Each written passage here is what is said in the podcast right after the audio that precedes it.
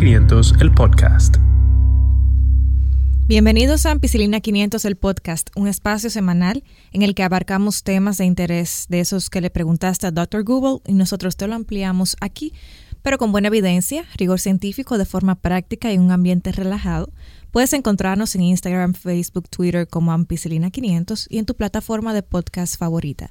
Yo soy Catherine Calderón y conmigo, como de costumbre, se encuentran Jonasis Jiménez y Rafael Vargas. Hoy le vamos Buenas. a hacer una Saludos. pregunta a Dr. Google, muy interesante.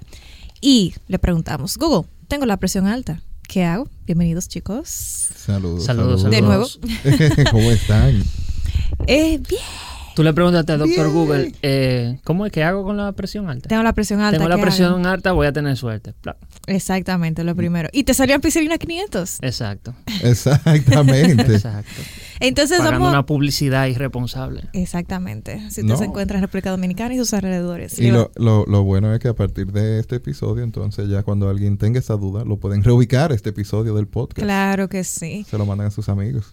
Entonces, vamos a comenzar de una vez en materia. ¿Qué es la presión arterial elevada o hipertensión? Rafa, ¿qué tú has escuchado sobre eso? ¿Qué dice la gente de la presión alta? ¿Qué, qué se siente? Que le da un corre-corre cuando, cuando le da. Ay, le- se le subió la presión. y a veces... Yo realmente no sé por qué. Ustedes me van a explicar en este episodio. Esperemos.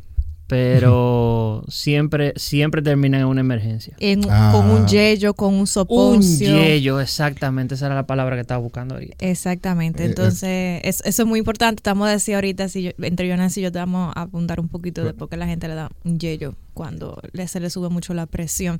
La gente también lo asocia mucho con dolores de cabeza, lo asocia mucho con sentirse que no son ellos. Usualmente la gente a veces va a la consulta y te dice, o a la Pero- emergencia, Pero ¿cómo así? Que se montan.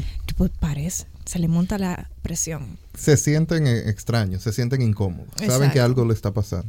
Y pero yo te diría que esa es la minoría de los casos, porque en realidad la presión no suele dar síntomas. Cuando se sube mucho, no suele dar síntomas, aunque existen síntomas documentados. Pero para responder la pregunta de qué es la presión arterial elevada, yo nací a hablar un poquito sobre la parte técnica en un momento. Pero yo creo que ahora nos imaginemos a la arteria, que es la que lleva la sangre del corazón al resto de los órganos y la cualquier parte del cuerpo, como si fuera una manguera. Ustedes saben que una manguera, uno tiene agua que pasa y en dependencia de la llave a la que esté conectada pasa con más o con menos presión. Así mismo funcionan las arterias. A veces llevan mucha presión, a veces llevan poca, a veces la presión es normal. Y esa fuerza que hace la sangre sobre la pared de la arteria se llama presión arterial. Pero hay un truquito aquí. La presión arterial se mide directamente entrando una especie de sonda que se llama catéter de Swan-Ganz en el lado derecho del corazón. Ustedes se imaginarán que eso es poco efectivo para medirlo así como de rutina. Eh, es un procedimiento invasivo y costoso y así que usamos un método indirecto. Pero como una puñalada, yo. No, como un cateterismo. te- Exacto, como un cateterismo. Te entran como si fuera un Pero una operación. Es, No, es no. un procedimiento menor, pero no es una operación. Pero no es ambulatorio. Dígase, tú no puedes llegar y de que, ah, mídame la presión. Acuérdese ahí. Y vamos a hacerlo, vamos a poner un catéter de Swan-Ganz. Además para- de que conlleva más riesgo también. Claro que sí se hacen algunos... Pero y con la bombita esta de... Eh, ahí vamos ahora. El El esfigmomanómetro. Exacto, ¿El aparato de la presión. Ya, ya, en, ya. en español. Ahí, ahí entendí. Esfigmomanómetro. El esfigmomanómetro o el aparato de la Dios presión mío. es el que mide, entonces, de forma indirecta la presión arterial. Mide la fuerza que hace la pared de la arteria, o sea, la manguera, sobre la sangre y eso se llama tensión arterial. Tiene dos numeritos, un numerito que por ejemplo cuando siempre le dicen, ah, mi presión es de, de 12.8, 120.80, hay un numerito que es más grande y un numerito que es más pequeño, que igual yo nací a hablar un poquito ahora de dónde vienen esos numeritos. Eh, y eh, voy a hacer el uso de los parámetros que utiliza la Sociedad Europea de Cardiología, ESC por sus siglas en inglés, para explicar qué es la hipertensión arterial. Ellos inician la definición de hipertensión arterial de forma muy interesante y es el nivel de tensión arterial en el cual los beneficios de un tratamiento inequívocamente superan a los riesgos. Y los europeos consideran que existe hipertensión arterial cuando- los valores de la tensión arterial son iguales o superiores a 140 sobre 90 milímetros de mercurio. De ahí en adelante ellos la clasifican en tres grados, en dependencia obviamente de su severidad. Y hay algo que sucede mucho, sobre todo en personas mayores de 60 años, que es la hipertensión sistólica aislada, y es cuando la tensión arterial sistólica, o sea, el numerito de arriba, es igual o mayor a 140, pero el numerito de abajo es menor de 90. ¿Y qué tiene que ver eso? Por ejemplo, lo, el movimiento sistólico, eso del corazón. Sí, yo nací te voy a hablar ahora en un momentito de eso. Entonces, yo quiero hacer la salvedad. Exacto, coming soon, hashtag. Eh, si se preguntan cuál es la tensión normal, igual va a depender de quién te lo diga, eh, pero para los europeos, que es la guía que me, me, gusta, les voy a decir ahora mismo porque la presión arterial normal está entre 120 y 129, la sistólica, que es el numerito de arriba, y 80 y 84, la diastólica, que es el numerito de abajo. Si usted la tiene más bajita de eso, o sea, de forma normal, no se marea, no se siente mal, se llama presión arterial óptima. Pero cuando está por encima de los 120 que yo le dije, sin llegar a la parte de hipertensión, que son 140-90, se llama normal alta. Eh, yo quiero hacer la salvedad porque no es la única guía que existe y existen otras, como la de la Asociación Americana del Corazón, la del Comité Nacional Conjunto, el JNC por sus siglas en inglés, ya va por la octava edición. Esos organismos son norteamericanos y han modificado los puntos de corte. Entonces, por ejemplo, eh, para lo que los europeos es una presión normal alta, para los gringos es una presión alta. Entonces ya eso involucra otro manejo, ya eso involucra eh, otro tipo de recomendaciones que los europeos dicen eh, no. Entonces nosotros lo que decimos es que la evidencia lo que apunta, eso dice la, guía europea, es que no hay un beneficio mayor en clasificar la presión como lo clasifican los norteamericanos a seguirla clasificando como tradicionalmente se ha hecho hasta ahora. Igualmente, se ha criticado la posición norteamericana porque se cree que está muy de cerca con intereses económicos. Entonces, lo que se cree es que si usted baja los puntos de corte, más personas van a estar dentro del rango de hipertensión arterial y podrían beneficiarse, según los gringos, de eh, tener eh, tratamiento antihipertensivo. Entonces eso le, le genera un poquito más de dinero. Hay mucha gente con presión alta. Tú no te imaginas la cantidad de gente con presión alta. Para el... O sea que yo puedo tener presión alta y no lo sé. Y no lo sabes. Eso puede pasar. Bueno, después que termine este episodio, ustedes van a sacar el, rastro. ¿Cómo se llama? El esfigmomanómetro. El, aparato de la presión. El aparato, el la aparato de la presión y te la vamos a tomar. Para ver qué es lo que es. Eh, según datos de esa guía, de la guía europea, para 2015, 1.13 billones de personas sufrían de hipertensión arterial. La cantidad de personas que sufren de la presión obviamente aumenta con la edad. Por encima de los 60 años se estima que más del 60% de las personas van a sufrir de hipertensión arterial. Ahora, en República Dominicana, ¿cómo ustedes creen que andan esos datos, esas cifras? Bien. bien. Bien. Bien. mal. ¿Qué significa bien? Lo que se la toman, los que se anotan, entonces la tienen mal. Señores, hace unos años se hizo un estudio que se llamó EFRICARD 1 y EFRICARD 2. El EFRICARD 1 y 2 fue, básicamente tomó una muestra representativa de la República Dominicana y estimó los valores de personas que sufren de muchísimas cosas, entre ellos presión arterial alta y se determinó que un 39% de los hombres y un 32% de las mujeres sufren de hipertensión arterial. Eso se publicó ya hace unos buenos años y para el 2015, por ejemplo, están los últimos datos de la Organización Mundial de la Salud y andamos por encima del 40%. De la población. De la población dominicana. O sea, adultos por encima de 18 años. No hay un número de, femenino, masculino.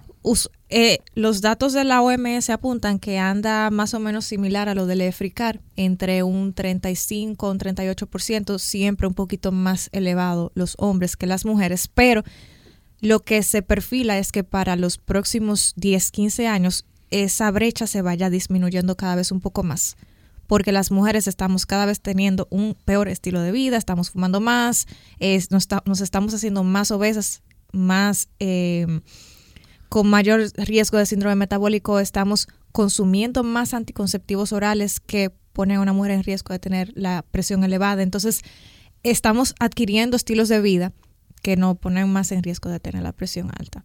Bueno, eso quiere decir que estimando que hayan 10 millones de personas, aquí 4 millones de personas sufren de hipertensión. Y esos son, digamos, Esas son cifras conservadoras. Y cifras conservadoras. Yo creo que el problema serio, eh, y por la razón por la que estamos hablando de presión arterial elevada, es, bueno, hay varias personas cuando hicimos el sondeo de qué temas les gustaría tratar, habla, preguntaron sobre la hipertensión arterial, sobre salud cardiovascular, pero particularmente a mí me tocó muy de cerca porque en las últimas dos semanas, incluso antes de hacer el sondeo, me, me he topado con muchos pacientes jóvenes, eh, jóvenes les digo menores de 25 años, sin ninguna otro riesgo más que quizás herencia familiar de hipertensión arterial, que sufren de la presión alta y que están tomando medicamentos, que tienen ya un tiempo tomando medicamentos. Menores de 25 años. Menores de 25 años. Algunos tienen sobrepeso, otros no, algunos fuman, otros no. Ha sido como bien heterogénea la, mi, muestra de pacientes, pero me ha sorprendido. Y realmente, uh, junto a otros factores de riesgo, como por ejemplo tener colesterol alto, triglicéridos muy altos, ser fumador, tener diabetes, eh, pone a una persona en algo que se llama riesgo de tener un evento cardiovascular. Por ejemplo, un infarto, un evento cerebrovascular, como la gente le dice derrame, dentro de unos años.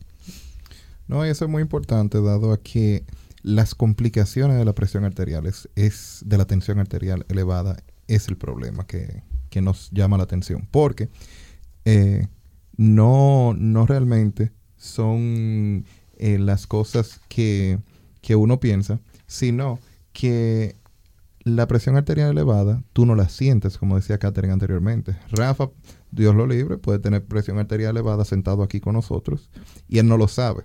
Y me da un, un vaído. No, y tú puedes durar años sin, Sin saberlo, saberlo. Sin saberlo. De vez en cuando tú sientes un dolor de cabeza, a veces sientes palpitaciones eh, y, y por ahí, pero no, no te presenta complicaciones porque hasta ese momento todo lo demás está bajo control. Tú te sientes saludable, tú, inclusive tú haces ejercicio, etcétera, etcétera. El problema es que los daños tienden a ser irreversibles.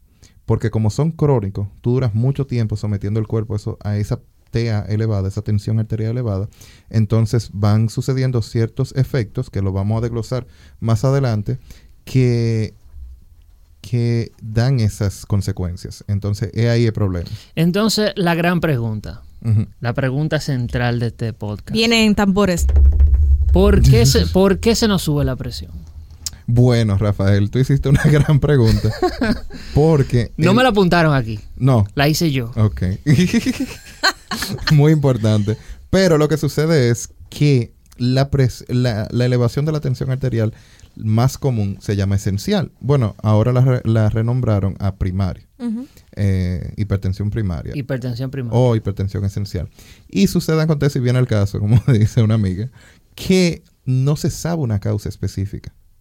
Hay muchas teorías de por qué sube la presión, pero no se sabe la causa específica de por qué sube la presión. Y me imagino que se ha estudiado bastante. porque- Claro que sí, se ha estudiado bastante, pero la patogénesis, dígase, la causa de esa presentación no, no está definida. Yo no te puedo decir, la hipertensión pasa por X o Y razón. Sí hay comorbilidades que enmascaran hipertensión o otras situaciones, Espera, como dijo para Catherine, atrás, dale para atrás. eh, condiciones, comorbilidades, condiciones de otra enfermedad que Ajá. te llevan a desarrollar hipertensión. Ok, doña ahora Fefa sí, ahora sí, Exacto. Pero la, la causa esencial no se domina. Eh, es poco, poco entendida, es el término. Porque lo que está pasando, como Catherine tocó ahorita en el tema, ¿qué es la tensión arterial? ¿Qué, qué es eso? ¿Qué es hipertensión? En el cuerpo uno tiene un corazón, ¿verdad? Se supone. Entonces, tú tienes un sistema arterial que viene siendo de alta presión y tú tienes un sistema venoso que viene siendo de baja presión. Vamos Ya, bien hasta ahí. Ya, ya La Estoy sangre, entendiendo, profe. la sangre que llega al corazón viene por el sistema de baja presión, ¿verdad? Porque el corazón es la bomba. Ajá. Entonces, perfecto. La, si tú tienes una cisterna, el agua que llega a la casa es después de la bombita. Exacto. La bombita la El mete con presión. o sea, hay un retorno. Y el retorno viene siendo el sistema venoso, que es como cae ella sola Que- en la exacto, cisterna. exacto. Perfecto. Entonces, un sistema cerrado en el cuerpo, idealmente, si tú no estás cortado, el corazón bombea sangre por vía de las arterias, la sangre llega a los órganos, eh, todo el cuerpo, ¿verdad? Incluyendo la piel, riñones, hígado, vaso, intestino, todo por vía de las arterias.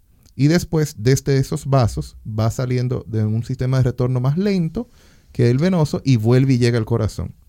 Y, y se recicla. Y ese ciclo es en lo que tú te pasas toda tu vida. Porque cuando se, para ese se detiene ese ciclo, termina la vida, Y no, y esencialmente. no podría ser que en el corazón dice "Mm, hasta aquí, Y hasta ahí llegaste. hasta aquí. pa". Sí, exacto. Porque entonces, así mismo como el corazón bombea la sangre, pasa, cuando ella pasa por los pulmones, se nutre de oxígeno. Ya. Perfecto, ¿verdad? Cuando pasa por los riñones, se filtra en parte ciertas toxinas, etcétera, etcétera. Bien, cuando pasa por el hígado también se, se filtra. Por eso la bilis, etcétera, y uno bota ciertas toxinas.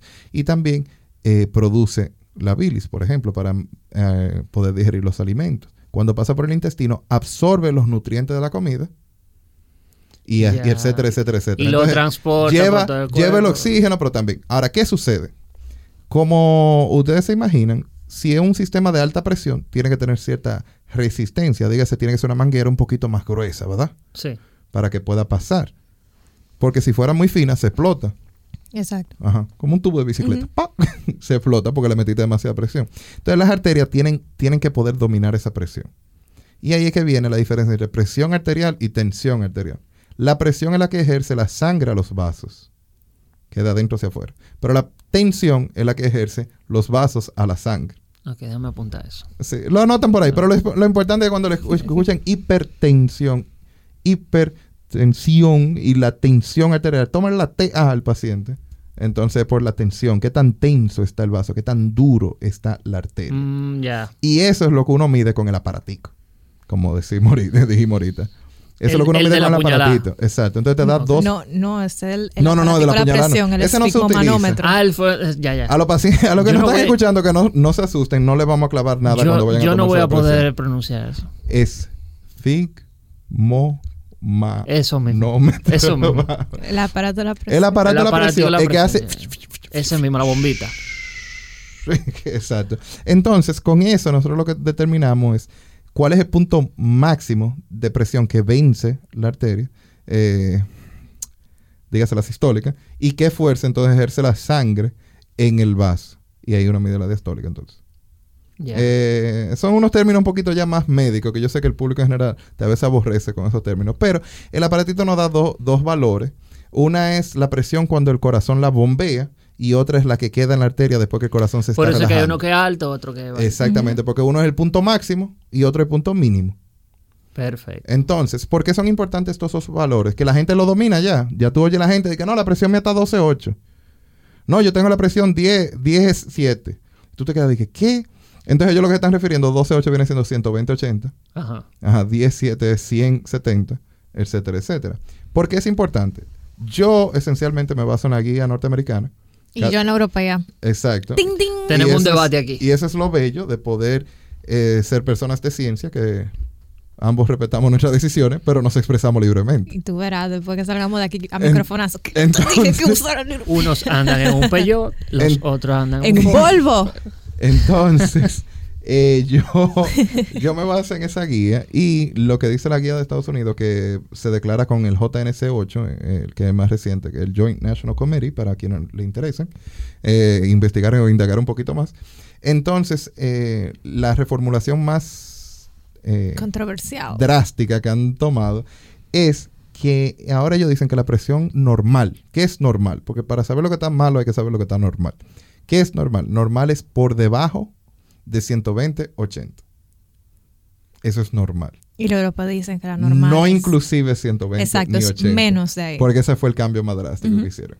Es que sea menor que 120 y menor que 80. Exacto, eso es lo que los europeos dicen que es óptima. Mm. Exacto. Pero para ya, ya tú expresaste tu, Ah, tu, tu visión Disculpa. europea. Pero eso es lo más- Entonces, para no confundir al público, Eso es lo máximo mínimo.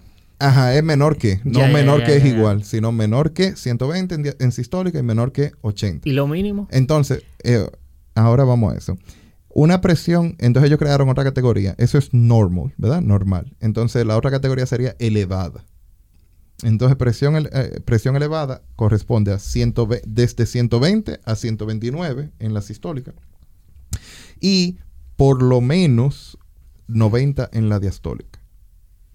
Ya, por ejemplo, si te sale 125, 93. Los europeos Es diríamos que es normal. Es eh, presión elevada. No, porque todavía no es hipertensión, es Exacto, presión elevada. elevada. Ok, ya, para, ya, ya. para los norteamericanos.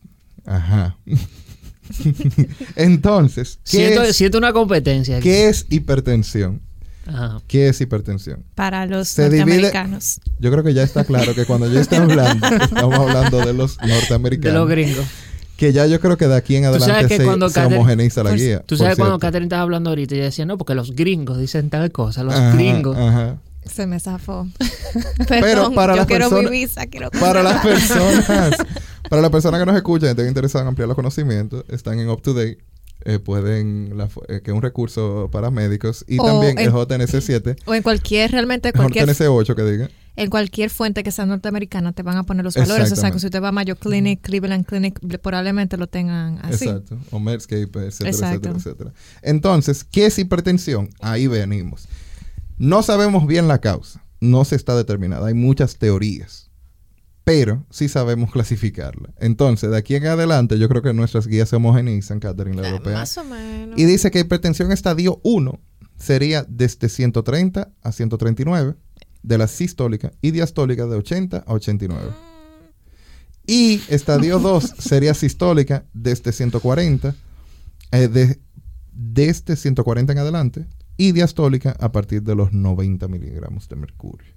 Entonces, hipertensión viene siendo siempre a partir de los 130. Antes la guía decía que era a partir de los 140. Y por eso es que se ha causado un poquito de revuelo, porque personas que no eran considerados hipertensos anteriormente, ahora sí caen en la categoría de hipertensión y sí ameritan tratamiento. Es eso, ahí es que va la mayor, eh, ahí es que donde choca un poquito, exacto. con- dicen que es con más los europeos. económico. Eh, bueno, ta esa parte, pero también realmente cuando uno se pone a eh, buscar en las dos guías, ya tú sabes, en este caso uno lo hace porque uno es médico, uno no le pide al paciente que haga eso, pues es trabajo de uno, pero cuando uno se pone a buscar en ambas guías eh, y lee la parte del, de la justificación eh, científica, la justificación por parte de los estudios que tiene cada una, ya ahí queda mucho decisión personal del médico la que decida utilizar. Por eso a mí me gusta mucho la europea porque entiendo que su justificación de evidencia a partir de los metaanálisis y ensayos clínicos que ellos utilizan para mantener la, la guía así, eh, entiendo que es un poquito más robusta que la de los norteamericanos, incluso, incluso ellos se refieren a la de los norteamericanos y esa es la parte que ellos critican. De todas formas, independientemente de la guía que utiliza su, su cardiólogo, y aquí puedo decir que en República Dominicana muchos de los que yo conozco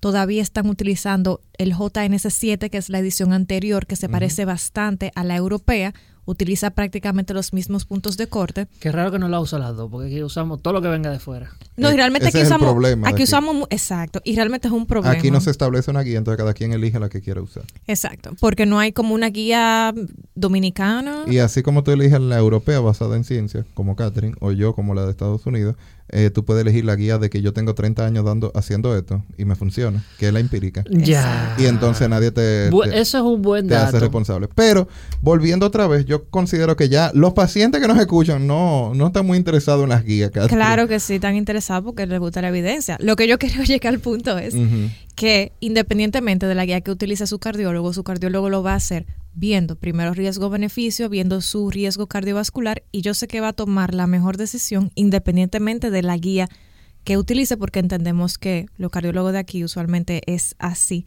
suelen estar bien actualizados en su área, o sea que no importa si usted lo clasificaron como hipertenso tendiendo 130 a 90 o si lo dejaron normal con cambio en estilo, en el estilo de vida, entiendo que su cardiólogo conoce su caso y lo va a tratar de acuerdo. Exacto, pero siempre recalcando que normal es 120-80. Exacto. Entonces, ya cuando usted se toma una presión que esté el- por encima de ahí, hay que averiguar la causa. Y hablando de causas, entonces podemos llegar al punto de que hay causas que son normales, que te elevan la presión, y hay otras que ya vienen siendo patológicas, dígase, por una enfermedad, por una situación que hay que indagarlo un poco más. Porque si Rafa no le gusta ir al médico, como me imagino que, que es así por como me está mirando. Si Rafa no le Sí, gusta sí, ir continúa, al médico continúa. y llega y le asustan los médicos, hay una fobia o miedo de, de bata blanca. que un, es un cuadro que se conoce. Que, Y, y también de bolsillo. eh, ya esa no nos compete directamente, pero eh, si, es- si él se pone Porque hay nervioso, muchos rastreros en, Eso funciona. en sí, clínica. sí. Pero si hay, si él tiene una causa, eh, se pone nervioso cuando va al médico. Eh, tiene una fobia, no le gusta, ha tenido malas experiencias en el pasado, etcétera.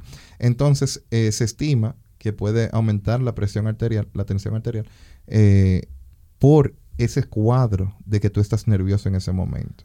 Ah, o sea En- que vendría siendo como una especie de estrés. Entonces se llama presión de bata blanca, síndrome de bata blanca. Y es que tú estás estresado en el momento que te están tomando la presión porque tú te estás estresado por la situación en la que estás.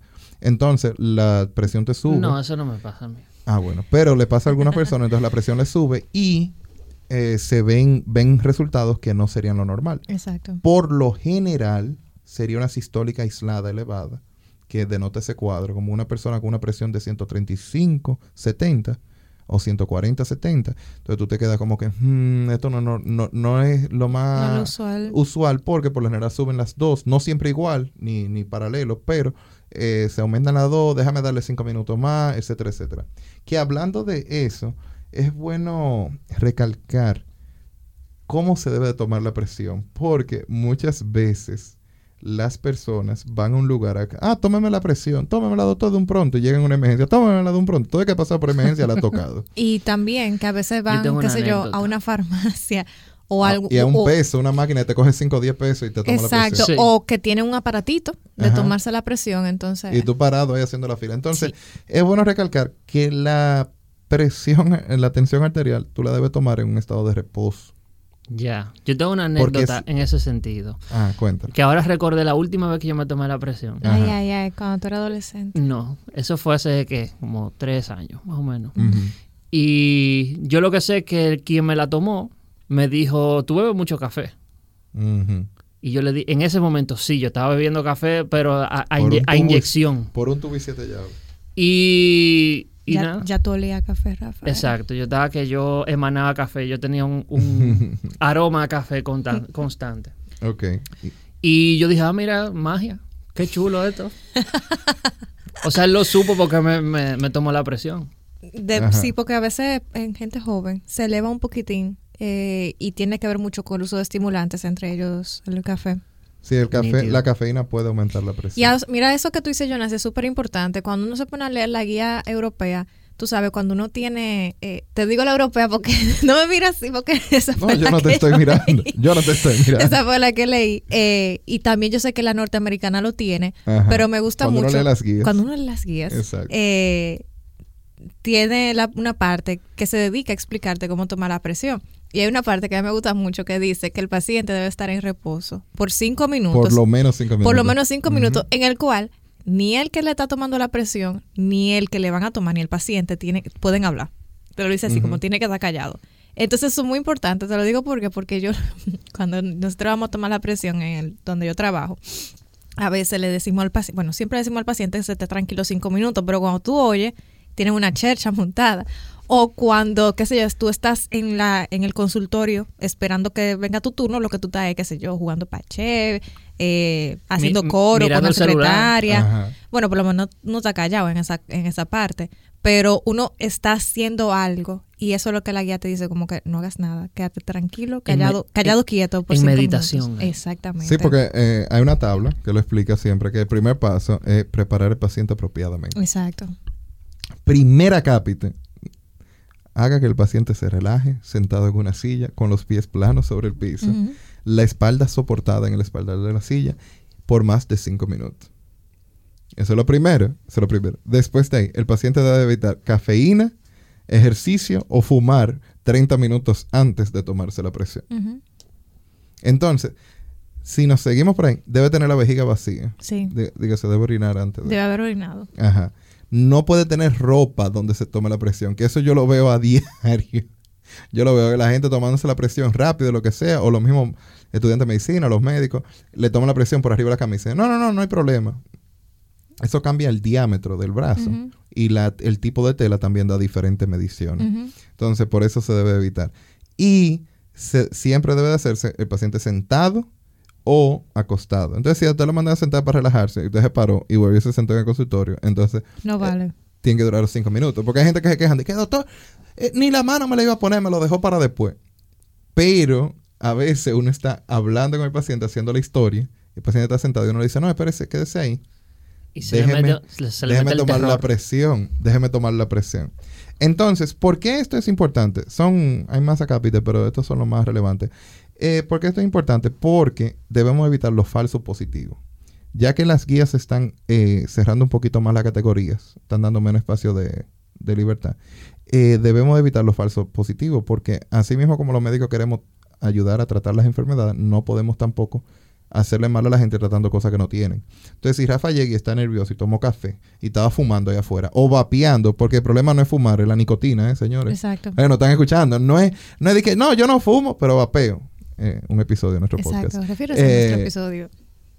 También te hace efecto, porque el que fuma, el que vapea, siente esa sensación de, de energía, de vigorosa. Entonces, no consumir nicotina, no consumir cafeína 30 minutos antes de tomarse la presión. se Ni toma la bebida presión. energizante, me imagino. Mucho menos, porque esa Exacto. tiene cafeína y, otras, y otros estimulantes. Entonces, evitar el consumo de ese, de ese tipo de sustancias antes de, para que le dé una presión lo más adecuado a su basal. Hay otras maneras de monitorear la presión, que es una máquina que se le pone, eh, que usted se va para su casa, un mapa, y usted se va para su casa y vuelve y tiene el asunto conectado y le hace un promedio de la presión durante el día. Exacto. Pero un muchacho joven, si no tiene otra indicación, no se le va a hacer. Y eso es uno de los principales problemas. Aquí nosotros no tenemos cultura de hacernos chequeo anual. y eso es un tema debatible, déjame El que, lo. El que la tenga, que por favor se aproxime al, Instagram de Ampicilina 500 y se lo manifieste al Instagram y diga, sí, yo me hago un chequeo anual. Porque no todo el mundo tiene esa costumbre. Incluso la evidencia que existe al respecto es, es poco concluyente, porque hay gente que está muy a favor de hacerse el chequeo anual y hay gente que está eh, a favor pero con un granito de sal, hay gente que está en contra. La gente que está, y quiero traer a colación esto, eh, porque como tú dices, hay un chequeo anual que hay que hacerse, pero en dependencia de la edad, el sexo y los factores de riesgo. ¿Por qué? Porque no es lo mismo una persona, un hombre de más de 60 años, a una mujer de 25 años, por ejemplo. Los chequeos que se van a hacer en este caso son, van a ser diferentes. Entonces, ¿cuál es el asunto y por qué muchos autores no están tan de acuerdo con el chequeo anual, el chequeo anual indiscriminado? Que es ese que el paciente va a tu consulta y te dice, doctor, máncame todo eso, todo lo análisis ahí, póngame de la presión, el del azúcar, póngame el El- eh, póngame el de. SIDA. Eh, te lo piden todos, o sea, o a veces ellos mismos marcan todos los, todas las analíticas, es que te dan falsos positivos, como tú dices. Entonces quizás ese es un valor que ya tu cuerpo esté acostumbrado a manejar y que no signifique nada en ausencia de presentación clínica. Pero igual, por ejemplo, de los, de los que sí se recomiendan hacerse cada cierto tiempo, de los de las estrategias de tamizaje está la hipertensión arterial, porque se ha visto más beneficio en, en tomarla cada cierto tiempo que quizás el riesgo mínimo que pueda haber en, en hacerlo. Sí, pero realmente el punto de, de los chequeos anuales es que muchas personas no van al médico bajo ninguna otra circunstancia. Entonces, por eso se debe tener un médico de cabecera, que en un sistema desarrollado de salud se vienen siendo los médicos familiares. Eh, y para allá es que vamos, eh, por si no lo saben. Eh, aquí va a haber, va a llegar el punto, porque el sistema Claro. de salud que se está Se implementando está en nuestro país ahí. es que usted tenga que pasar por un... Es muy parecido al del sistema de donde le gusta a mi compañera aquí, al europeo, en el cual en España... Tenemos que, ejemplo, hablar, tenemos que hablar. para usted llegar a... eh, eso, eso, eso va. Eh, para usted llegar a un especialista tiene que pasar por un generalista.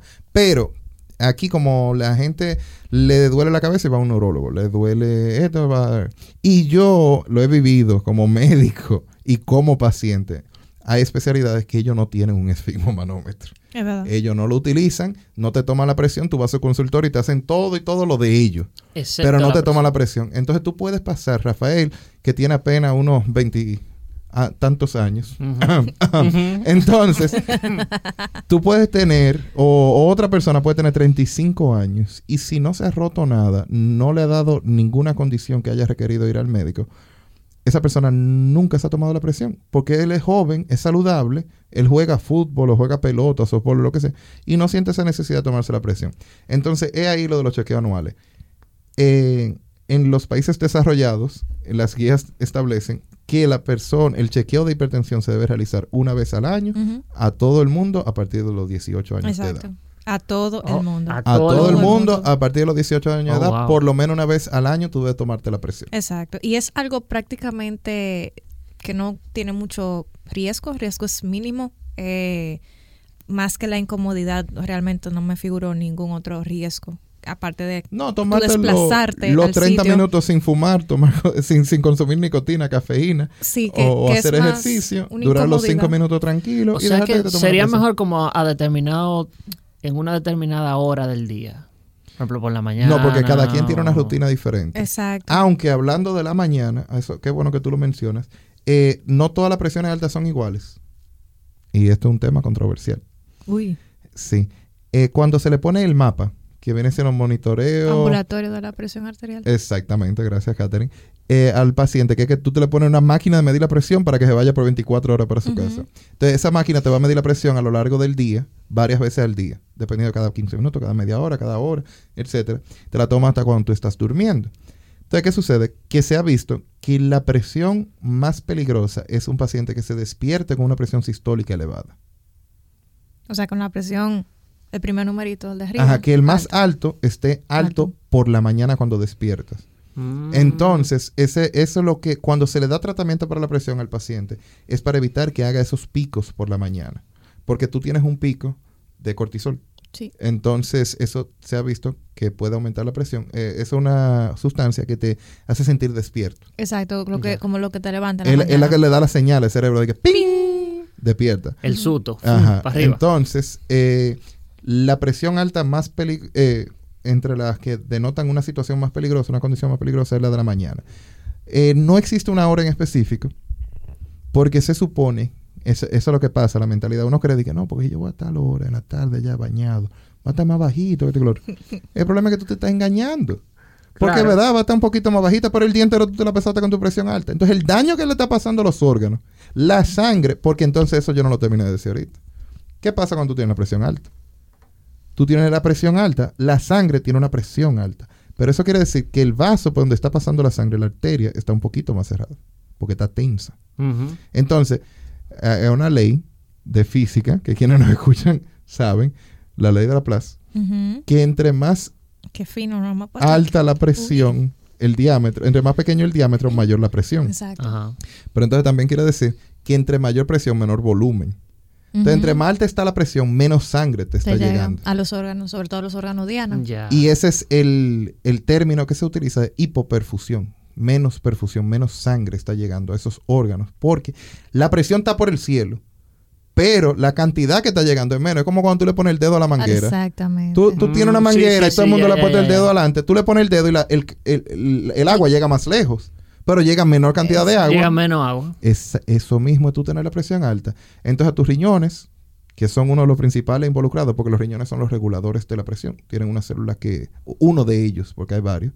Entonces, tú comienzas a llegarle menos sangre al riñón, entonces tú comienzas a desarrollar una nefropatía, O sea, una enfermedad en el riñón. una enfermedad en el riñón, que también se ha visto como un factor de riesgo. Personas que tienen menor cantidad de nefrona, que es la célula del riñón, nefrona, eh, se ha visto que tienen riesgo de desarrollar hipertensión. Exacto. Entonces, hablando de factores de riesgo, uno de los más importantes es la edad. A medida que vamos avanzando en edad, va aumentando la incidencia de hipertensión. Exacto. Y aparte del, perdón, de, de eso de la edad, es bueno mencionar que mientras eh, más edad, más riesgo de tener algo que se llama, como Jonas mencionó, la hipertensión arterial sistólica aislada. O sea que ese numerito de arriba esté bien elevado. Eso sucede mucho en personas mayores. Otro factor de riesgo importante, y antes de, continuar como, con los factores de riesgo, yo quisiera decir que si bien como Jonas explicó, hay algunos elementos que se conocen que podrían estar relacionados a la presión arterial, no se conoce de por sí. ¿Qué causa la presión arterial primaria o esencial? Porque, como mismo Jonas, hay algunas otras condiciones, como por ejemplo tener algunas enfermedades, problemas en los riñones, consumir algunas sustancias que ponen a una persona en riesgo o que provocan ellas solas tener hipertensión. Eso se llama hipertensión arterial secundaria. Entonces, si bien la causa de la hipertensión no se conoce, hay algunos factores de riesgo conocidos y estudiados. O sea, factores de riesgo son condiciones que si una persona lo tiene, tiene más riesgo de padecer hipertensión arterial. Ya mencionamos la edad. Otro muy importante es el sobrepeso y la obesidad. Eh, se ha visto que individuos que tienen sobrepeso y que tienen obesidad, usualmente viene al tiempo la hipertensión arterial. Y un poquito más adelante les voy a comentar, solamente bajar de peso baja, o sea, esa sola intervención va, ayuda a bajar la presión por sí sola. Eh, bueno, que por ejemplo, en el caso de un paciente joven que no caiga en hipertensión directamente, que caiga en el rango, como dijimos anteriormente, de presión eh, elevada, tensión arterial elevada, y que sea obeso, la primera medida que se le pone, porque como no tiene una presión tan alta de tanto riesgo, entonces la primera medida es disminución de la circunferencia abdominal. Sí, eso, eso lo voy a mencionar chima para adelante y voy a decir cuáles los son los michelines. Los michelines y cuáles son los niveles. Los salvavidas. Y solamente eso disminuye el riesgo. Exacto, el riesgo. y, si, y si se baja de peso, que usualmente es la forma en la que se disminuyen los chichos, los michelines, entonces eh, baja todavía muchísimo más la presión. Pero eso es más tratamiento. Vamos ahora con los riesgos. ¿Cómo, yo llego a hipertensión? ¿Cómo Rafa le puede dar hipertensión? Otro factor de riesgo muy importante que se ha observado en individuos que tienen hipertensión arterial es tener historia familiar de hipertensión arterial. O sea, si usted tiene algún familiar, sobre todo de primer grado, dígase hermano, madre, padre, tío, abuelo, eh, se ha visto que la ocurrencia puede ser 30-40% mayor en individuos que tienen familiares con hipertensión versus que no tienen. Otro importante es la raza, y aunque aquí todito estamos mezclados, pero tenemos una particularidad. Individuos de raza negra usualmente la tensión arterial suele ser mayor y en algunos casos pueden sufrir hipertensión arterial rebelde al tratamiento pero convencional. ¿cómo así la por ejemplo, nosotros aquí estamos mezclados, tenemos una mezcla muy interesante entre, entre República Dominicana, claro. Un sancocho. Exacto, de razas, perdón, entre españoles, entre indígenas y entre africanos. Entonces, esa herencia africana, nos, entre todos, nos aparte de la cultura, del colorcito, nos heredaron, nos heredaron también parte de la genética. Entonces, por ejemplo, en Estados Unidos se ve mucho en individuos afroamericanos y en nuestros países se ve en nosotros que estamos mezclados. ¿Y qué que sufren más de, hipertensión? Suele aparecer más temprano. Eh, la hipertensión, o sea, lo vemos en pacientes más jóvenes, suele ser más severa, o sea, los niveles de presión arterial suelen ser más elevados y suelen tener mayores consecuencias en órganos importantes como cerebro, como corazón y como riñones, que son los órganos ¿Qué, qué racista esa enfermedad? Lamentable.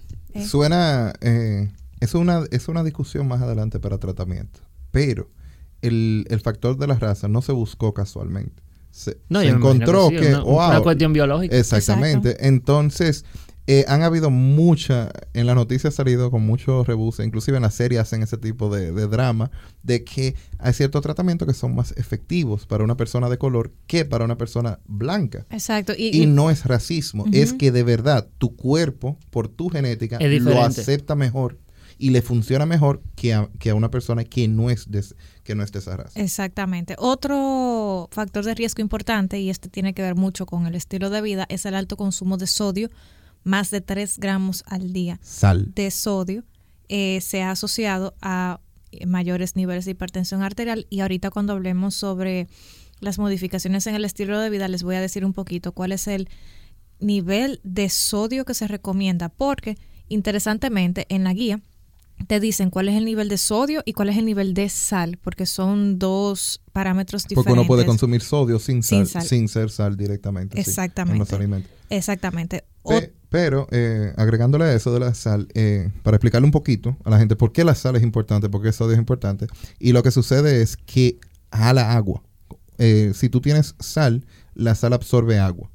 Y entonces si tú tienes mucho contenido de sodio dentro del cuerpo, va a introducir mayor cantidad de agua, entonces retienes agua en tu cuerpo. Esa agua, en este caso, dentro de los vasos, si tú tienes mayor cantidad de agua en el tubo, como dijimos en la manguera anteriormente, también vas a tener la presión elevada. Y por eso uno de los tratamientos es diuréticos, dígase, para que orines más, para que botes ese líquido.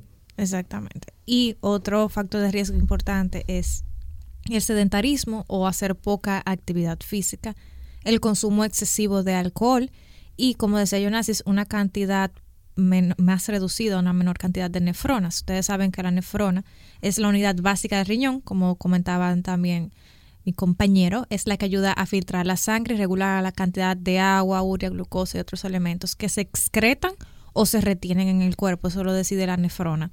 Entonces, en el cuerpo hay un poquito más de un millón de nefronas y hay algunos individuos que por alguna enfermedad, por causa genética, tienen menos nefronas. También algunos por, por ejemplo, uso de drogas, por deficiencias nutricionales. Y esos individuos tienen más riesgo de padecer hipertensión arterial. Entonces... Esos son los factores de riesgos esenciales, los, primarios. Sí. Pero tú mencionabas otras cosas también, otras causas, ¿no?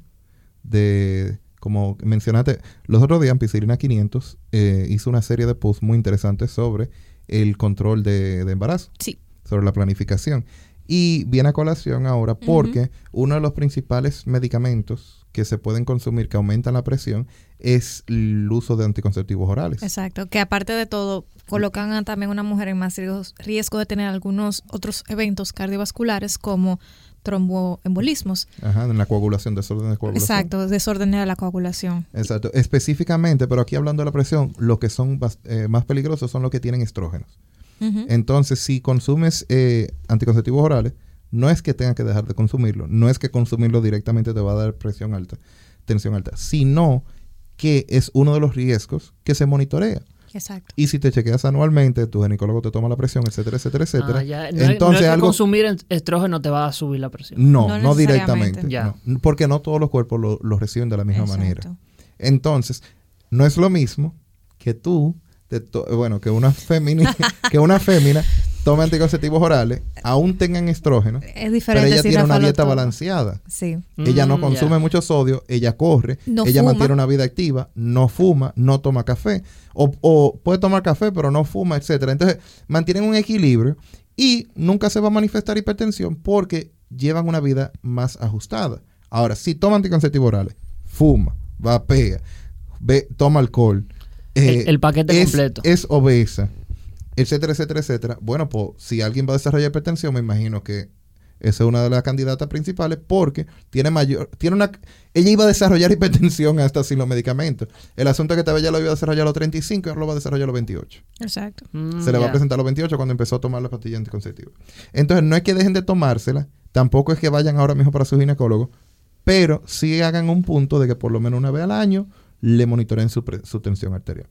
Eh, hay varios medicamentos también. Si hacemos la lista aquí, nos van a dar sustancias como la, 9 de la noche. Y sustancias lícitas e ilícitas eh, que aumentan la presión. Pero lo importante es entender el concepto de que ni una cosa es extremadamente buena ni una cosa es extremadamente mala. Todos los cuerpos son diferentes y a todos los cuerpos les funcionan cosas diferentes. Entonces, lo importante no es yo dejar de consumir X o Y cosas en rotundo, porque es muy difícil a menos que sean drogas ilícitas, eso le hace daño al cuerpo. Pero eh, es tomarse la presión, monitorearse de la manera correcta, por lo menos una vez al año a partir de los 18 años. Perfecto, entonces vamos a hablar un poquito de rápidamente de cómo uno la trata la presión. Eso iba a preguntar, ¿qué hago? Aparte de mi chequeo anual, aparte de visitar mi cardiólogo de confianza, ¿qué, qué hago para, para prevenir? Mira, eh, como dijimos anteriormente, así como las personas son diferentes, hay diferentes tipos de medicamentos que trabajan de diferente manera. Y como mencionó Catherine con lo de las razas, también hay razas que le funcionan mejores un tipo de medicamento que a otras. Entonces, no es, no vamos a entrar en detalle en que tómate un beta bloqueador, que ya no se utilizan de primera línea, por cierto, lo LOL, eh, propanolol, etcétera, etcétera, ni tómate un bloqueador de canal de calcio, etcétera, etcétera, etcétera. Son diferentes mecanismos y yo creo que al público eso le, le aborrecería. Sí, yo creo que no, volverían a escuchar. No, no, no, yo creo que dicen que no, no, no, déjenles eso muchachos. Entonces, a ti, Rafa, o a Pedro, tu primo, Exacto. Exacto, porque ya, ya, ya hemos, hemos puesto a Rafa, hasta, hasta tomar anticonceptivos orales. Entonces, a, a, ese paciente que nos escucha, que le ha salido una lectura un poquito elevada, eh, dentro del rango de presión elevada, la modificación de estilo de vida es lo número uno para ello. Como que hay evidencia de que una presión arterial elevada, de por encima de 120, pero por debajo de 140, la sistólica, se maneja, se ha podido manejar solo con cambios en el estilo de vida, modificación en el estilo de vida. ¿Qué es modificación en el estilo de vida? Reducir el consumo de sal y sodio. Sodio, pero nosotros lo vemos directamente como sal. Reducir el consumo de alimentos procesados, porque ahí sí baja el sodio. Eh, también está en aumento de la actividad física. Por lo menos más de 40 minutos de actividad física continua. Ese es el mínimo. Entonces, lo ideal es una hora. Eh, la, actividad, la actividad física no es, ah, yo corrí de aquí a allí cinco minutos. No, no es eso. Se empieza a hacer efecto en el cuerpo, tanto para quemar grasa como para aumentar la circulación. Cuando tú tienes una frecuencia cardíaca, dígase los latidos de corazón, están elevados por encima de 40 minutos. A partir de los 40 minutos que tú comienzas a quemar grasa. Ya, eso es lo que le dicen cardio. Exactamente. Entonces, no es que tú te pongas a, correr, ah, sí, yo corrí un kilómetro en ocho minutos y ya te sentaste. No, mejor trota o camina una hora en la cual tu frecuencia cardíaca se mantenga elevada por un periodo X de tiempo y entonces tú sostienes actividad. Porque no es nada más 10, eh, 15 minutos, es que sostenga la actividad por una hora, por lo menos. Tu frecuencia cardíaca elevada por una hora. Eh, entonces, la dieta, lo de comer, y mantenerte haciendo ejercicio y ser más consciente de tu consumo de agua, consumir más agua, menos eh, bebidas endulzadas, eh, azucaradas artificialmente, etcétera, etcétera, etcétera. Así que los refrescos y los jugos. Que por cierto, muchas personas creen que porque están comprando jugo y no están comprando refrescos, están siendo más saludables. Se están salvando. Ajá. Eh, uno, una experiencia mía fue que hasta a mí me agarró de prevenido. Es que hay un jugo aquí en República Dominicana que es como imprescindible en toda casa todo el mundo tiene un recuerdo con ese tipo de jugo de, naranja. Y el, no, el, único jugo que da galleta. No, yo no sé, no. Entonces, hay un jugo y por 8 onzas, por 12 onzas de ese jugo, tiene la misma cantidad de azúcar que tiene 12 onzas de Coca-Cola. Y es la versión con poca azúcar. Light. La versión con poca azúcar, entre comillas de ese producto y tiene 26 gramos de azúcar. Sin embargo, una Coca-Cola de 12 onzas, una lata, tiene 25 gramos de azúcar por la misma cantidad. Entonces, mm. ¿qué sucede? Que tú dirás, no, por lo mismo entonces, eh, me voy a ver la Coca-Cola. No, porque el jugo solo tiene el azúcar. Y tiene vitamina C y tiene un par de cositas más. Pero el refresco tiene entonces sodio, como dijo Catherine, eh, que es muy importante. Entonces tiene mayor cantidad de sodio, tiene otros componentes. Entonces no es que sea igual, pero de azúcar sí van igual. Eh, y nada, por ahí van los asuntos de modificación del estilo de vida, ser más activo. A veces no hay que parquearse al lado de la puerta, señores. A veces no hay que estacionarse al lado de la puerta. A veces no se puede estacionar la sombrita que está lejos y camina a la oficina. Exacto. Y luego de que uno inicia el tratamiento, si uno le corresponde el tratamiento, inequívocamente hay que acompañarlo con cambios en el estilo de vida porque en algunos casos, como decía Jonasis, pueden prevenir o aplazar la necesidad del uso de antihipertensivos en algunos pacientes y en aquellos que ya los usan, no es que lo dejen de usar, van a mejorar su efecto. Eh, lo primero, como comentaba Jonasis, es la restricción del consumo de sodio. Por ejemplo, en un ensayo clínico se observó que si se disminuye 1.7 gramos de sodio en individuos que consumían 5 gramos al día, se, puede observar una diferencia de hasta 4 milímetros de mercurio en las cifras de la presión arterial. Y en la persona, eso es en personas que tienen la presión normal. En la persona que ya tienen presión arterial alta, el cambio fue un poquito mayor. Se observó una reducción de 5 milímetros de mercurio. Ellos dicen, eso en la guía europea y en los ensayos clínicos que ellos sacaron para ponerlos en la guía, que todavía se desconoce la cantidad óptima de consumo de sodio y de sal, eh, porque, porque los estudios que han observado ellos vieron un incremento paradójico cuando se consume muy poca sal. Pero ellos dicen al mismo tiempo, aunque vimos ese efecto de que cuando se consume muy poca sal aumenta el riesgo cardiovascular, puede tratarse de un sesgo, de que se haya analizado mal o algo que se llama causalidad reversa. Entonces, las guías recomiendan consumir menos de 2 gramos de sodio al día, que es equivalente a 5 gramos de sal o una cucharada más o menos de, de sal hay que tener cuidado, como decía Jonasis, porque muchas veces no consumimos mucha sal en la casa, cocinamos bajo de sal, pero comemos papita, comemos muchos mm. enatados. La famosa sopa china tiene, tiene mil gramos de sal. Cada una. O sea que usted se come dos y ya hay usted... La dosis diaria recomendada. Se, comió la dosis diaria recomendada, exactamente. Entonces hay que tener mucho cuidado. chequearlo porque lo, lo dice atrás en etiqueta sodio uno chequea. Y si sabe bueno, es una regla, es una regla de oro. Si sabe bueno, tiene mucha grasa y mucha sal. Exacto, y azúcar. Entonces, por lo general, porque ¿qué hace un refresco? Un refresco, ¿qué hace teniendo sal y azúcar? Como que sal y azúcar, tú te quedas sal y azúcar. es que eso satura los receptores de la lengua y por eso es que sabe bueno. Le da la palatabilidad. al bizcocho se le echa sal. Sí. sí, también. A todo lo que es dulce, tú le puedes echar un poquito de sal para destacar el sabor. Y es eso lo que te crea en la lengua, una sensación que, que en gusto es muy bueno. Ahora, si es bueno, por lo general no es bueno. Oye, la redundancia. No, diga eso. Esas galletas y esa cosa, los brownies, etcétera, etcétera, no es que son malos, pero hay que comérselo en moderación. Consúmalo un día. Exactamente. Entonces ese es otro tema, lo de diabetes, ya por el azúcar. Pero, pero, muchos de los alimentos procesados tienen sodio elevado. La salchicha, todo lo que es conservado, por lo general tiene sodio elevado porque lo conservan en sal para evitar el crecimiento Todos los enlatados. No, no podemos analizarlo en todos, porque el maíz, por ejemplo, no viene con sal. Los guandules. Eh, no vienen con sal, que yo sepa. Pero hay lo procesado, todo lo que es procesado. Ya. Exacto, hot dog, salchicha, la misma tocineta. Embutidos en general. Embutidos en general vienen saturados en sodio, sí, por lo general. Y otras cosas como fosfato y eso, pero ya es otro tema aparte. Exactamente. Y nitritos. Y eh, algo muy importante también de mencionar, eh, perdón, viene con la moderación del consumo del alcohol. Hoy yo estoy como, no sé, como que la gripe otra vez me ha vuelto o la tos, así que me disculpan. Es el polvo del Sahara. Eh, exacto, debe ser el polvo del Sahara. Bueno, seguimos con la moderación del consumo del alcohol. Se ha observado que una reducción modesta cuando se consume alcohol, dejen de reírse. Eh, ¿Quién, se está riendo? Ustedes, Yo estoy serio. Ustedes apagan los micrófonos para reírse o se alejan. Ajá, ajá. Entonces, Se ha observado una reducción modesta cuando disminuimos la cantidad de alcohol consumida, incluso en personas que no toman mucho alcohol.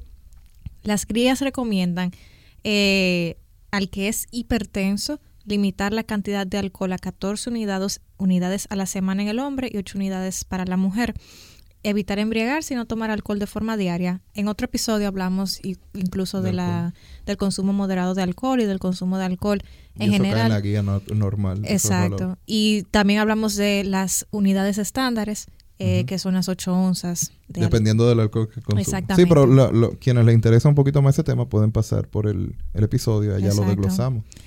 También se habla de cambios en la dieta consumir una dieta alta en vegetales, frutas frescas, granos, fibra, con pocos productos lácteos, incorporar pescado, grasas no saturadas y disminuir el consumo de carnes rojas, de carnes rojas y grasas saturadas. Esa dieta de la que hablo es muy parecida a la dieta mediterránea y ha logrado demostrar beneficios en los ensayos clínicos. O sea, no es que simplemente la estamos diciendo porque hostia es europea, sino porque ha demostrado beneficios en, la, reducción de eventos cardiovasculares.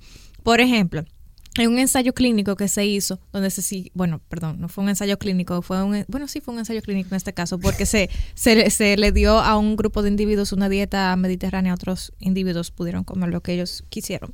Eh, se observó una reducción del 29% en la ocurrencia de eventos cardiovasculares cuando los individuos eh, consumieron una dieta mediterránea logró reducir la ocurrencia de infartos en un 39% y fue más robusta que una dieta simplemente que baja en grasas. O sea que es mejor comer una dieta tipo mediterránea que simplemente cocinar bajo en grasa y bajo en sal, porque va a ayudar a reducir la tensión arterial, la azúcar en sangre, o sea, la glicemia y los lípidos. Ahora, una pregunta que se hace mucho, sobre todo mis amigos cafeteros como mi querido Jonasis, es ¿y el café? Pues déjeme decirle que usted solo puede tomar tranquilo si le gusta, porque eh, ha demostrado beneficio cardiovascular en las revisiones sistemáticas. Mm. También lo ha mostrado el consumo de té verde o negro y que si bien el efecto es pequeño y es modesto, existe. O sea que no hay que, a menos que su médico le haya dicho lo contrario por alguna razón, particular, eh, no hay que dejar de consumir. Pero también queremos recordarle al público que que no haya evidencia que sea malo no significa que sea bueno. Lo que simplemente estamos diciendo es que no, se relaciona con efecto secundario. Inclusive en este caso el café se ha visto que relaciona con efecto positivo. Con efecto positivo. Y como decía Jonasis, es bueno reducir el consumo de todas las bebidas azucaradas como refrescos, jugos, eh, y bebidas azucaradas en general, porque su ingesta crónica, o sea que si usted se, se, lleva el gusto y tiene ese juguito de naranja en la nevera y se toma un vasito todas las noches, su ingesta crónica se ha asociado al aumento de peso, a la ocurrencia de diabetes mellitus tipo 2, síndrome metabólico, entre otras cosas. Sí. Entonces, ya para ir resumiendo, eh, Espérate que me faltan, ah. me faltan algunas, me ah, faltan tres porque yo iba, yo iba, a decir otra cosa. No, no, no. Vamos a hablar un poquito de la pérdida de peso en individuos con sobrepeso y obesidad. En un metaanálisis se observó que la disminución de unas 10 libras redujo la tensión arterial 4 milímetros de mercurio. Entonces, se recomienda que si usted tiene sobrepeso o obesidad, baje de peso, siempre de mano con un profesional de la salud. Como hemos mencionado anteriormente. Exactamente. Y mira, yo quiero aprovechar y hacer un paréntesis, porque en esta semana he visto dos efectos de que no conocía en pacientes que estaban haciendo la dieta cetogénica. Y mm. obviamente uno no tiene que saberlo todo y uno siempre va aprendiendo de todas las cosas. Y hay una manifestación dermatológica que se ve como una ñañarosis, como diría Rafa. Se ven puntitos rojos en la piel y está asociado al consumo de la dieta cetogénica. Todavía no se sabe muy bien por qué. No todo el mundo lo va se ha visto que sí se presenta y está asociado sobre todo en mujeres. Y es parte del keto flu. Exactamente, como le dice la gente, el keto flu, que cuando la gente comienza a sentirse mal, todo sí. Porque tu cuerpo está tratando de cambiar de una fuente de energía, que sería azúcar simple, a... Exactamente. Otra que vi, que es un efecto adverso cuando se hace la dieta cetogénica, pero si bien hecha, es la disminución de los niveles de potasio y he visto que se han reportado varios casos en la literatura de eventos cardiovasculares relacionados a una disminución del potasio. El potasio, cuando está en muy bajos niveles, igual que el sodio, que el cloro, puede provocar efectos a nivel cardiovascular, sobre todo de arritmia o disritmia en este caso. Y hubo pacientes que, cuando se pusieron a investigarlo, el cardiólogo se dio cuenta que, oh, sorpresa, es que estaba haciendo la dieta cetogénica sin supervisión médica. Y esos son de los poquitos efectos que podrían suceder. Igual, si su médico se la puso, su médico lo está vigilando, perfecto, para allá. Pero si no, no se ponga a inventar con eh, recetas de sacadas de internet. Como hace un guineo. no, no solo eso. Pero eh, fue muy bueno cuando compartimos con los muchachos de Sin Lechuga. Eh, me, me, gustó en lo personal la, la perspectiva del joven, en el que él él dice que no hay dieta mala ni dieta buena, sino que hay que saberla llevar. Y ese es uno de los ejemplos en que no es que usted haga X o Y dieta, pero hay que monitorearlo. El hecho de que tú estés haciendo una dieta y la hayas leído de internet, o haya un nutriólogo o un nutricionista llevándote la dieta, hay que monitorearlo también con analítica para saber cómo está tu cuerpo por dentro. Claro. Que no es solo la moda. Claro. Y eso, eso, es algo que, que, hay que tenerlo presente. Claro que sí. Y algo muy importante que le decía a Rafa ahorita backstage tener una circunferencia abdominal, o sea, si usted agarra una cintica métrica y se la pone alrededor de la pancita. Por encima de la cadera. Exacto. El salvavidas. Y por, ahí donde está el ombligo. Para tener una buena circunferencia, bueno, se ha asociado tener una buena circunferencia abdominal con un buen pronóstico a nivel cardiovascular. Una circunferencia abdominal de menos de 94 en hombres y menos de 80 en mujeres. Se ha visto que esto previene la aparición de hipertensión, no sé, centímetros. no, porque yo decir que No, centímetros. ¿Dónde venden esos pantalones? se ha visto que es, esto previene la aparición de hipertensión arterial y en muchos casos, cuando se baja a un peso saludable, en algunos individuos hipertensos hasta, hasta se retiran los medicamentos. Quiero terminar con dos puntos. La actividad física regular. Y esto me parece súper interesante porque lo importante es, y lo dicen todas las guías, haga ejercicio. Como dijo Jonas, por lo menos tres veces a la semana, 30 minutos de un ejercicio moderado a intenso. Se ha demostrado que los ejercicios, los ejercicios aeróbicos y los entrenamientos de resistencia dinámica y los isométricos, o sea, hacer ejercicios tipo plancha, ayudan a disminuir los niveles de tensión arterial de reposo. Ojo, no solamente que se pongan a hacer plancha para bajar la presión, sino que busquen una buena asesoría y hagan un buen plan de ejercicio. En individuos que ya tienen presión arterial alta, el tipo de ejercicio que mejor ayuda a reducir los niveles de tensión arterial, incluso hasta 8 milímetros de mercurio, fue el entrenamiento de resistencia. La actividad general y de forma regular ayuda a disminuir los niveles de tensión arterial. Y entonces es por esto que el paciente debe hacer por lo menos 30 minutos de actividad física moderada. Y por moderada, como decía Jonas, puede ser alguna actividad física que aumente su frecuencia cardíaca, como caminar, correr, nadar o hacer ciclismo de 5 a 7 días a la semana. Pero si es caminando, tiene que ser un paso moderado. No puede ser caminar como tú caminas de aquí a allí. No, tiene que ser algo que tú estés haciendo ejercicio. Claro, que te falte un poquito el aire, que te aumente la pulsación. Ajá, dependiendo de la condición física del claro, paciente. Claro, Pero que que tu frecuencia cardíaca esté por encima de la basal. Exacto. Y lo último es dejar de fumar o la cesación en, en, hábito tabáquico. Dejar de fumar es la medida que por sí sola va a impactar más en la salud cardiovascular porque su sola eliminación ayuda a disminuir el riesgo de un evento a largo plazo. Los pacientes fumadores, aunque no sean hipertensos, suelen tener su presión arterial basal un poquito más alta y como hablamos en otro de los episodios del podcast, hay muchas estrategias para dejar de fumar, pero la más importante es tener la voluntad, querer hacerlo. Y luego que usted quiera hacerlo, hable con su médico y conozca sus opciones. Exacto. Entonces, ya como Catherine ha resumido las opciones de tratamiento eh, para, del, manejo, del estilo, del manejo del estilo de vida, es bueno recalcar que lo esencial es diagnosticar la presión arterial elevada. Eso es lo primero. Entonces, ¿cómo le diagnosticamos? Trate de tomarse la presión o de que le tomen la presión de una manera adecuada, como ya dijimos. Exíjaselo. Cuando se la están tomando, si lo están haciendo en una emergencia o algo, ese no es el escenario correcto. Buen dato. Si usted se siente mal, pues pase por la emergencia, tampoco es que no vaya. Pero en la emergencia no es el, lugar ideal para tomar la presión de su basal, porque no se le va a dar seguimiento esa vía. Y quizás usted está manifestando síntomas y no se la y no lo van a no lo van a interpretar porque no lo está atendiendo su condición, porque no es una emergencia. Entonces, si usted eh, ahora mismo, wow, cuántas veces, si usted va a elegir irse a tomar la presión, eh, hasta ahora usted puede elegir un cardiólogo, que sería la persona que le maneja el corazón, una consulta generalizada o un médico internista también debe ser capaz de poder determinarle si o no necesita eh, tratamiento. De todos modos, si le encuentran una presión arterial elevada y está en el rango de 120 a 139, la sistólica, la alta, eh, entonces cambios en el estilo de vida pueden llevarlo de nuevo a una presión normalita más o menos pero como dijo Katherine, ustedes escucharon que ella nunca mencionó más de 8 milímetros de mercurio. Y esos son para las personas que fuman, que dejen de fumar, en, eh, el mejor de los casos.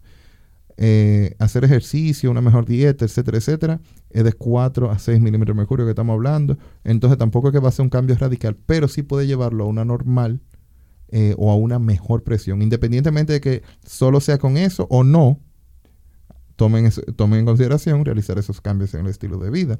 Y no tienen que esperar a tener la presión alta para empezar a vivir una vida más saludable. Claro. Si fueron al cardiólogo y le encontraron la presión arterial elevada, le pusieron un mapa o eh, vuelven otra vez y le ponen otra cita, le hacen analíticas, entonces sí hay medicamentos que debe de tomarse diario y adherirse a los medicamentos, ya dependiendo del tipo de medicamento y el médico va a tener indicaciones que si es por la mañana o es en la noche o es dos veces al día una sola vez al día. Y si es único o es combinado, ya de acuerdo a su condición, a su raza, a sus otras comorbilidades. A los diabéticos les conviene un tipo de medicamento, a los jóvenes les conviene otro tipo de medicamento, a los hombres les conviene uno y a las mujeres otro, etcétera, porque tienen diferentes efectos secundarios. Entonces, siempre ir a su cardiólogo, siempre ir a un médico cuando usted se sienta mal y recordar que la hipertensión desarrolla enfermedades que usted no la va a ver ni hoy, ni mañana, ni pasado usted lo va a sentir y va a ser muy tarde. Cuando se, cuando se presenta eh, una nefropatía, un daño en los riñones, ya es muy tarde. Cuando se presenta un daño eh, a nivel de la retina, en los ojos, ya es muy tarde. Entonces, porque cuando uno viene a ver el cambio, ya es muy tarde. Ya no, no es reversible lo que es tratable.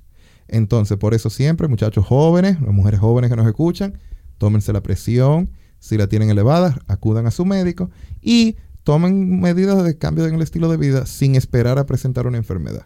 Retweet. Retweet.